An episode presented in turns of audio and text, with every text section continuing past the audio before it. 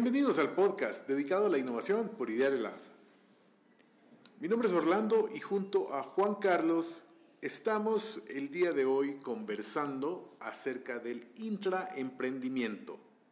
Ese término que es cada vez más conocido dentro del ambiente de la innovación, en las empresas, en las corporaciones, y para esto invitamos a un especialista en el tema, Néstor Guerra.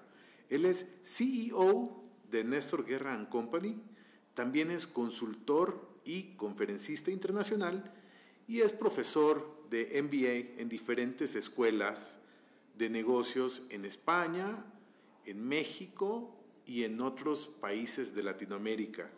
Con nosotros Néstor Guerra. ¿Cómo estás, Néstor? Bienvenido. Muchas gracias, Orlando. Un gusto. Bienvenido, Néstor. Qué gusto tenerte como invitado en este podcast de innovación. Platícanos, Néstor, entonces, ¿cómo, cómo podemos eh, partir del concepto de intraemprendimiento? Bueno, eh, la verdad es que en los últimos años, en la última década, eh, ha habido un giro muy importante en muchas corporaciones el tema de la innovación. Construir innovación en corporaciones es bien complicado, pero por muchas razones. Una de ellas es porque nos han educado en los últimos 30, 40 años a centrarnos en el modelo de negocio actual, a ejecutar eh, básicamente lo que conocíamos y hacerlo lo más eficiente posible. Es verdad que ahí había ciertos resquicios de innovación en el cual intentábamos innovar para la mejora de procesos, pero el primer escollo era que la propia estructura de la compañía estaba orientada a hacer de todo menos cosas que no entregaran valor al cliente y en ocasiones la innovación que supone experimentar y probar pues no estaba dentro de esos planes. ¿no? También había otro emprendimiento muy grande que era la cultura, ¿no? la propia eh, cultura de las personas que trabajan en tu compañía se orientan a no reinventar la rueda, a centrarse en el modelo y en el producto actual. Ha habido una serie de indicadores que han mostrado lo difícil que es innovar en las, compañías y en las empresas y eh, surge un concepto que ya tiene muchos años, no es nada nuevo, ¿eh? pero este concepto de crear nuevos negocios con empleados que están dentro de la compañía. Esto no es nada nuevo, de hecho, si uno analiza bien innovaciones disruptivas que han ocurrido en, corporaciones, se da cuenta que en la mayor parte de los casos eh, surgen por, por, propios empleados, son los empleados los que tienen iniciativa. Bueno, a esos empleados que de alguna forma u otra tienen una actitud de descubrimiento, de explorar, de encontrar nuevas oportunidades, los hemos etiquetado como emprendedores. Lo que pasa es que trabajan por cuenta ajena y esto es bien raro en un emprendedor, así que los hemos etiquetado como intraemprendedores, pero no deja de ser un fenómeno que consiste en empleados que de alguna forma u de otra desarrollan la construcción de un nuevo producto, un nuevo servicio o un nuevo modelo de negocio eh, dentro de una corporación. Aquí hay muchas formas de hacerlo, ¿no? pero esencialmente consiste que son los propios empleados los que dirigen y consiguen la innovación dentro de las corporaciones. De acuerdo. Ahora, esto no quiere decir que sea eh, solo de algunos cuantos, ¿no? o sea, al, al ser directamente de los empleados que hoy en día tenemos, el chiste está en detectar qué empleados son los que tienen las capacidades para poder desarrollar este tipo de proyectos, ¿no?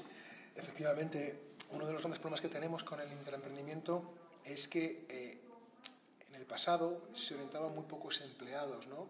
Eh, básicamente eran eh, iniciativas que ellos mismos empujaban y que algún directivo pues iba apoyando de una forma estructural o menos estructural. ¿no?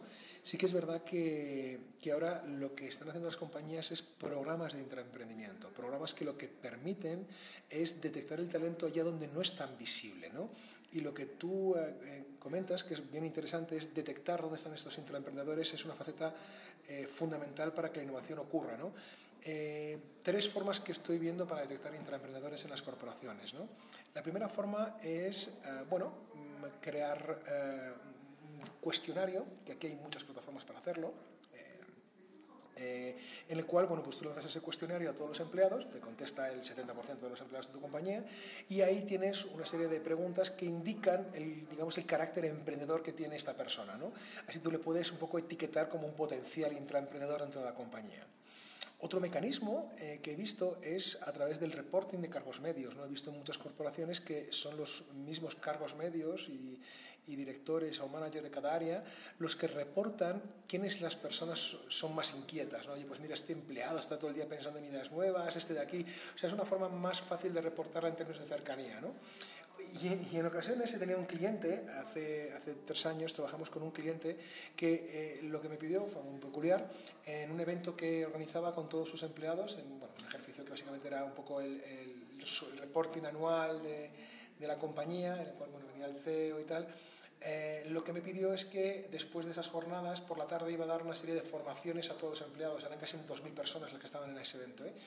¿Y qué pasó? Bueno, pues lo que hizo básicamente, eh, puso muchísimas formaciones, creo que fueron como 15 talleres o 17 talleres diferentes, y dos de ellos era de intraemprendimiento. El objetivo de este trabajo consistía en detectar qué personas iban a esos talleres y no a otros. Y yo lo que tuve que entregarle a ese cliente fue un listado con nombres y apellidos, porque lo que quería era quién había ido a este. Así que es otra forma de, eh, bueno, pues si hay un empleo que decida ir a esta jornada de formación o capacitación en vez de ir a otra, es que tiene un, carácter intraemprendedor. Bueno, cada cliente lo busca de alguna ¿Qué forma. Qué experimento tan interesante ese, ¿no? Sí, sin, duda, sin, duda, Fue algo rápido, fácil de detectar ¿Quién, podía? Exacto, y después de aquello pues, eh, se organizó un programa de intraemprendimiento con aquellos que mostraron de una forma clara su interés en poder pensar y poder desarrollar nuevos productos, nuevos servicios.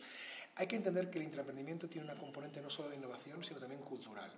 La innovación solo ocurre en las compañías cuando hay un cambio transformacional en la cultura de las personas, ¿no?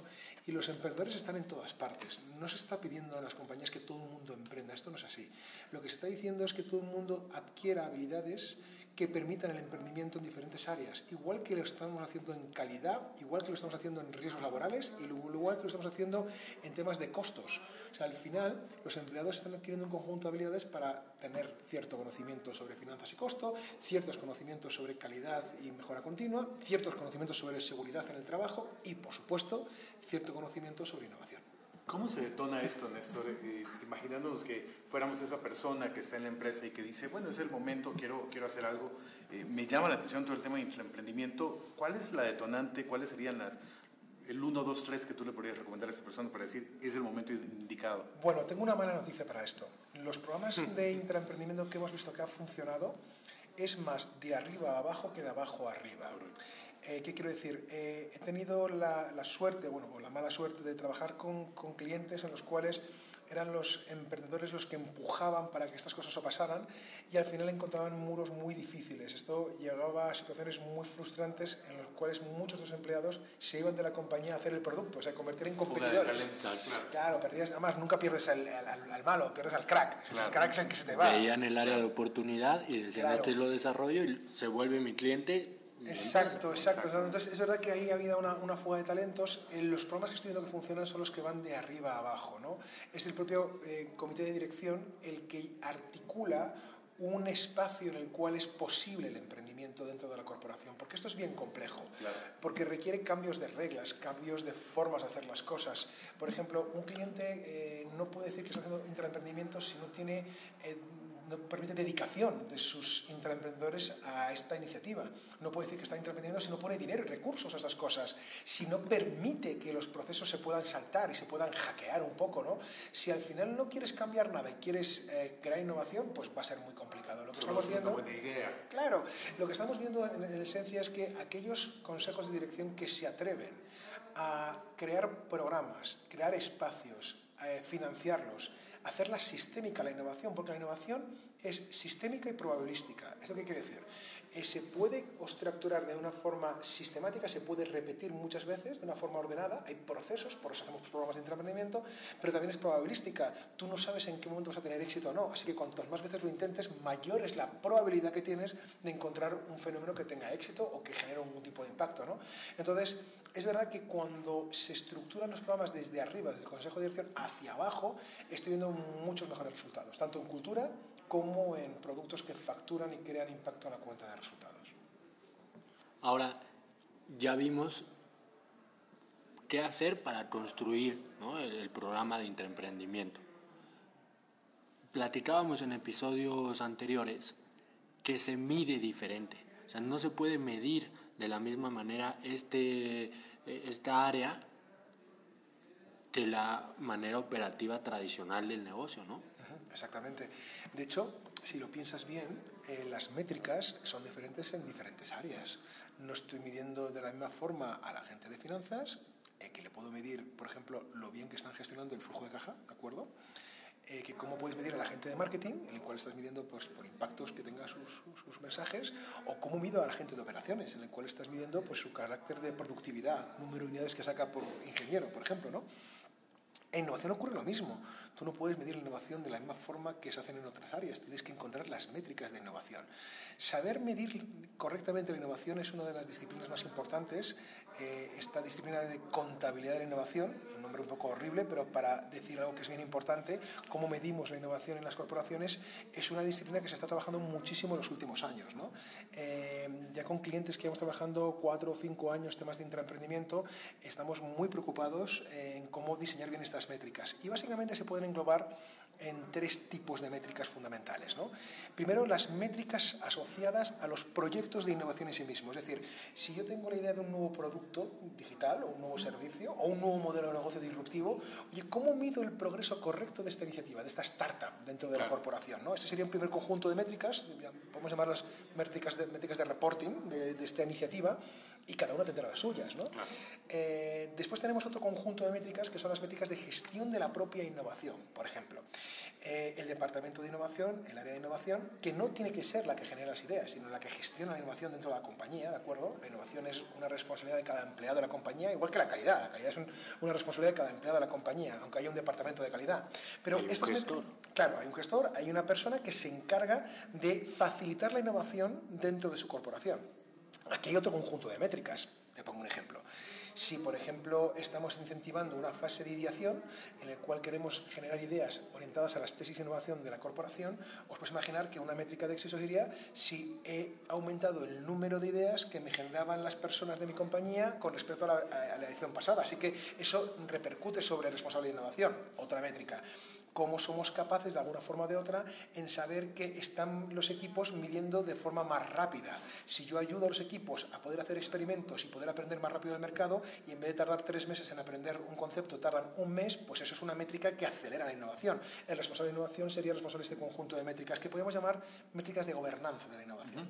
Y tenemos otro tercer conjunto de métricas muy importantes que podemos categorizar como métricas globales de la innovación. Estas métricas son cómo la innovación impacta en el negocio en muchos contextos. Por ejemplo, el más obvio es cómo impacta en la cuenta de resultados, ¿no? Y podemos medir retorno de inversión sobre la innovación, ¿de acuerdo? Como un indicador, una métrica fundamental. También podemos medir cuánto es el portfolio de productos de innovación en, nuestro, en nuestra compañía, en el cual tenemos innovaciones de Horizonte 1, muy de core, de mejora continua, Horizonte 2, nuevos productos, nuevos servicios, Horizonte 3, transformacionales, más modelos de negocio nuevos, más disruptivos, cómo de equilibrado tengo mi portfolio de innovación, eso es un impacto sobre la corporación. También puedo medir, por ejemplo, cómo impacta en la cultura la innovación y cómo mis empleados están cambiando su forma de pensar. Digamos que sería una métrica orientada a la cultura. Otra métrica global es como mis clientes o el mercado me está viendo más innovador.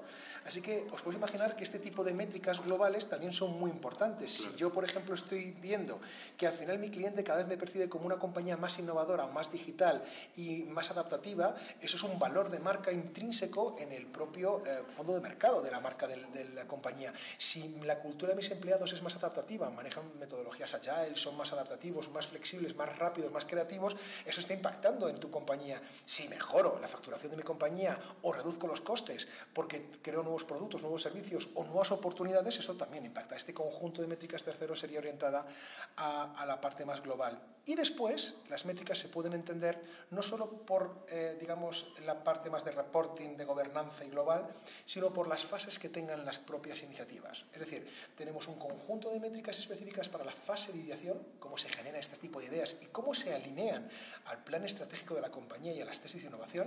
Hay otro conjunto de métricas orientadas a la fase de experimentación y test, esta fase más de Lean Startup, ¿no? Sí. Esta fase en la cual lo que contempla es intentar experimentar, probar, reducir incertidumbre, descubrir cosas y después tenemos otro conjunto de métricas asociadas al escalado, ¿no? de lo, es decir, lo rápido, la parte de scaling up, ¿no? lo rápido que son capaces estas iniciativas de salir al mercado, escalar, crecer y generar impacto. Estas iniciativas, por lo general, en tu experiencia, puede, pueden variar en tiempo de vida, digamos, de cada uno de los ¿Cómo funciona eso? Platícanos cómo Bueno, efectivamente cambia mucho. Aquí en innovación eh, aparece mucho la sincronía entre los proyectos, ¿no? Por, dos razones fundamentales. Primero, por la propia idiosincrasia del proyecto y el mercado al cual te diriges o el sector donde estás, por ejemplo. No es lo mismo trabajar en, en pharma para desarrollar un producto de salud. Eh, eh, orientado a Internet de las Cosas en los hogares y detección temprana de enfermedades, esos ciclos pueden ser más lentos que un sector como el turismo, ¿no? en el cual podemos hacer capturas de leads a través de la gamificación en otros contextos. ¿no? Efectivamente, cada proyecto tiene sus propios timings y sus propias regulaciones. Este ejemplo me viene muy bien. ¿no? En, en, farma, eh, es verdad que hay un sector muy regulado ¿no? y este sector regulado eh, permite hacer algunas cosas, pero otras hay que pedir permiso o preguntar. ¿no? Esto ocurre también en sectores como el sector industrial. En otros sectores hay menos regulación, o el sector bancario también hay mucha regulación, ¿no? pero en otros sectores hay menos regulación. Se permite probar más, experimentar, salir. Es verdad que depende de dónde estés, tu sector y el nivel de compliance que tengas, y después depende también mucho del tipo de producto o servicio que estás lanzando, los timings son diferentes. Pero sí que es verdad que lo que estamos aprendiendo en los últimos años es que la digitalización está acelerando muchísimo los procesos de innovación y estamos viendo que iniciativas que a priori parecían estar en un scope de cuatro o cinco años se convierten en el slot de dos, tres años, ¿no? Y estamos viendo ya indicadores de tracción, indicadores de comportamiento del mercado, ¿no? Entonces, es verdad que hay muchas variables que muestran eh, el tiempo que dura una de estas iniciativas, pero en general nos preocupa mucho más, eh, obviamente preocupa, pero preocupa mucho más no solo cuánto tiempo tiene que estar la iniciativa en el mercado, sino en qué momento la iniciativa hay que matarla o no seguir con ella. Ya platicamos de qué es cómo lo hacemos, cómo se mide. Ah, me gustaría conocer tu opinión acerca de, por tu experiencia, que andas por, por, todo, por todo el mundo casi, ¿cómo ves a México, a Latinoamérica en el desarrollo de este tipo de proyectos? Bueno, la verdad es que mm, varía bastante en cada, en cada región. ¿eh? Eh, esto también me ha, me ha sorprendido bastante. Eh, posiblemente los países anglosajones, quiero referirme aquí a pues, los Estados Unidos, Gran Bretaña o incluso los Australia, ¿no? por decirme algunos países de habla eh, inglesa, es verdad que son eh, más punteros, son más lanzados. Quizá la propia cultura anglosajona permite mucho esto, ¿no? Eh, y, y, nos sirve mucho de referencia y de ejemplos para poder seguir. Europa vamos un poco más eh, rezagados en esto, ¿no? Eh, digamos que estamos haciendo muchas cosas.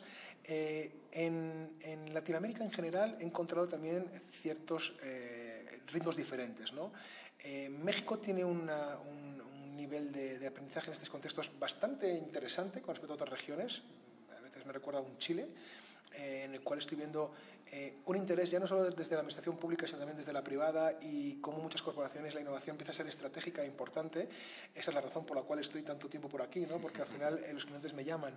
Pero sí que es verdad que hay otras regiones en las cuales está todo por hacer ¿no? y se está haciendo muchísimo. Estoy hablando de Centroamérica, un El Salvador, por ejemplo, ¿no?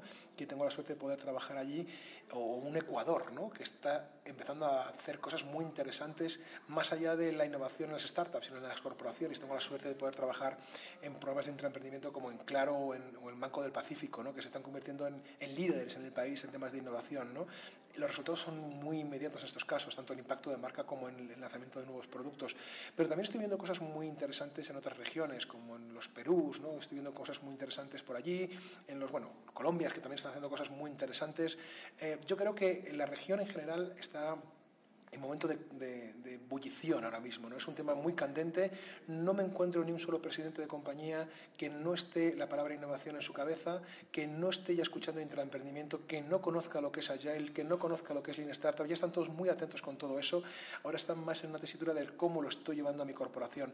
Así que uh, creo que eh, hay desigualdades en, en Latinoamérica en general, países más avanzados, otros menos avanzados, pero que en general hay un interés muy, muy uniforme en términos de cómo podemos llevar esto a la práctica y cómo podemos implementarlo en cada negocio. Néstor, decías algo muy importante ahorita. Una empresa que quiere hacer innovación, que ya trae ese tema en, la cabeza, que ya es un motivo de discusión y demás, ¿qué necesita en términos de recursos y de personas para comenzar? ¿Cuál sería el ABC que pudiéramos darle a estas personas? Bueno, básicamente eh, eh, solemos trabajar con la recién nombrada o construida unidad de innovación o departamento de innovación con este departamento de innovación lo que construimos son tres cosas fundamentalmente. Primero, diseñamos programas de intraemprendimiento. el ejercicio de diseñar un programa de intraemprendimiento es no solo la divulgación, sino la sistematización de la innovación dentro de cada compañía. Y cada compañía es un mundo muy diferente. Y todos tienen muchos sistemas complejos, ¿no? Pero bueno, eso sería lo primero, diseñamos un programa de intraemprendimiento. Segundo, les ayudamos a montar un comité de innovación. Ese comité de innovación intenta representar diferentes áreas y funciones de la compañía.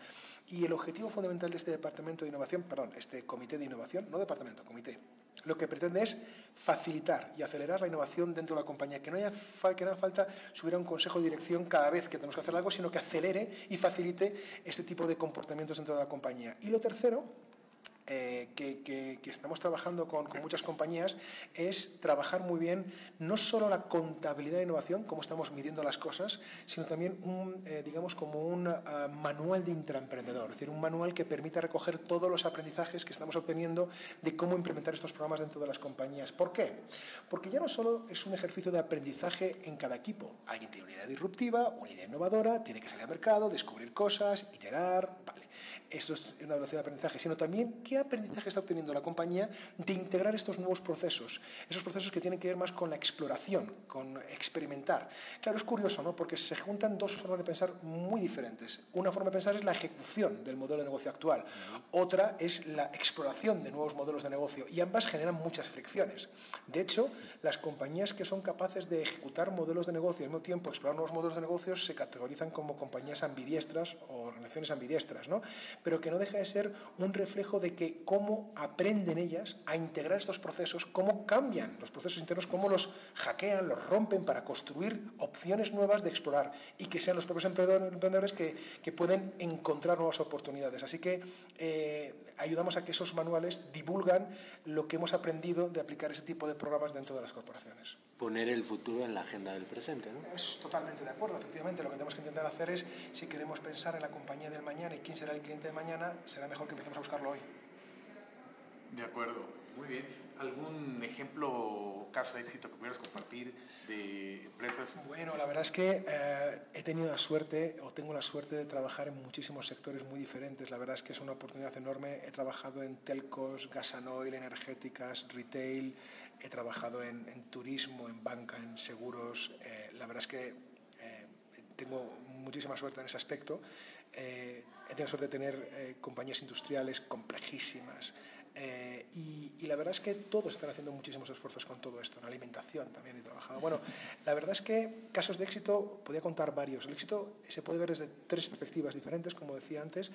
Se puede ver desde el éxito en incremento de facturación, ¿de acuerdo? Que es el primero que se suele buscar. O sea, soy capaz de captar más clientes, soy capaz de coger nuevas oportunidades, crear nuevos productos y aumentar mi facturación. El segundo contexto de éxito se puede entender desde la cultura. Oye, cómo mi corporación es más ágil, más adaptativa, cómo estoy transformando la propia cultura de mi compañía y cómo eso se convierte en una ventaja competitiva actualmente. Y, eh, y otro éxito estamos viendo en términos de cómo el mercado me ve como innovador o cómo atraigo al talento por ser más innovador. ¿no? Pero si quieres un caso de éxito con nombres y apellidos, la verdad es que tengo muchos en la cabeza y no sé cuál contar, eh, pero yo tendría que referirme al caso de Telefónica. ¿no? Eh, Telefónica en los últimos 12 años más o menos ha trabajado muchísimo en la innovación desde el intraemprendimiento, usando marcos y metodologías como, como Agile o como marcos de trabajo como Lean Startup. ¿no? Eh, sin lugar a duda, Susana Jurado, la responsable del el portfolio de innovación allí en Telefónica, eh, ha hecho un trabajo excepcional en la compañía. Yo posiblemente sea de las personas que más conocen el tema de intraemprendimiento o que conozco yo desde, desde un empleado, ¿no? desde, desde, una persona que trabaja en la corporación.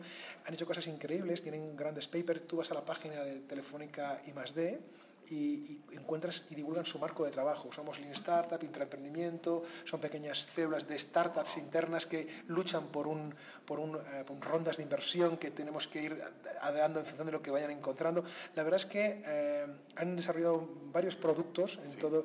Eh, ojo porque tanto el éxito está en, que el producto funcione como en qué momento matar el producto y no gastar más dinero en el producto. Así que podría contar muchos ejemplos, pero quizá Telefónica es un caso de, de enorme interés para muchos en términos de cómo ha integrado Lean Startup, cómo le está ayudando a innovar, a generar cultura, incluso cómo las compañías y los clientes le ven como una compañía cada vez más innovadora y cómo de una forma tan acertada ha conseguido integrar esta forma de pensar tan complicada para convertirse un poquito más quizá en una compañía ambidiestra. De acuerdo, Néstor, muchísimas gracias. Pues ya con esto hemos recibido información muy enriquecedora sobre este tema de intraemprendimiento. Hablamos ya del programa Intraemprendimiento, del Comité de Innovación, del Manual de Intraemprendimiento también, que son los primeros tres pasos que propones para empresas que quieren entrar en estos temas. Y para cerrar, libros que nos pudieras recomendar para las personas que nos escuchan sobre este tema, algún, alguna recomendación que pudieras compartir. Buah, pues eh, la verdad es que en términos de libro hay muchísimos, no, no sé qué deciros. Eh, bueno, uno, a ver, hay mucho para leer. Quizá uno de los que me viene a la cabeza así rápidamente es el libro de Eric Ries, se llama The Startup Way. Es un libro que eh, permite un poco generar cierta reflexión con respecto a a, todo lo que es la innovación. Ah, bueno, de Corporate Startup también, eh, ahora que caigo, es un libro muy interesante. De Corporate Startup habla de los ecosistemas de innovación y emprendimiento. ¿no? Eh, Tadaji Vicky eh, tiene un acierto enorme, enorme en, cómo, en cómo plantea estas aproximaciones. ¿no? Y, y después hay bastantes libros que, que aunque no hablan de intraemprendimiento de manera directa, sí hablan de las metodologías que hay alrededor de todo esto. ¿no? Y, yo creo que, muchos de estos libros pueden ser enormemente interesantes. Yo me, me llevo uno, quizá, que, que pueda ayudar muchísimo a todo esto de aplicar uh, Lean Startup o cómo podemos aplicar Lean Startup dentro de corporaciones, que es justamente un libro que se llama uh, The Four Steps to the Epiphany, ¿no? los cuatro pasos de la epifanía, un libro de, de Steve Blank que planteaba, eh, bueno, se le considera uno de los padres de Lean Startup, ¿no? Eh, que consideraba estos puntos eh, claves fundamentales. Es un manual, un libro bastante arduo, de acuerdo de procesos, pero aquellos que quieren implementar en Startup tienen que seguir, sin duda, los principios de desarrollo de cliente o Customer Development que Steve Blank nos planteaba para el descubrimiento de nuevas oportunidades. Bueno, hay algunas cuantas referencias, pero bueno, solo hace falta poner Lean Startup en, en Amazon como Exacto. para morir por colapso. ¿no? Néstor, un último mensaje que quieras a nuestra audiencia, directores, CEOs, pero en un tweet. Lo vamos a tuitear, entonces tiene ahí un, un límite. Vale, eh, pues vamos a hacer el siguiente tweet. La vida es demasiado corta como para hacer siempre el mismo producto. Perfecto. ¿Tus redes sociales? ¿Dónde bueno, te pueden me, encontrar? Me podéis encontrar en, en, en Twitter, Néstor eh, guion bajo Guerra, me podéis encontrar en Instagram, Néstor Guerra, me podéis encontrar en LinkedIn, en Néstor Guerra también, en Facebook con Néstor Guerra y en mi página web eh, www.nestorguerra.com. Excelente, Néstor, muchísimas gracias por el espacio. Qué gusto haberte tenido con nosotros.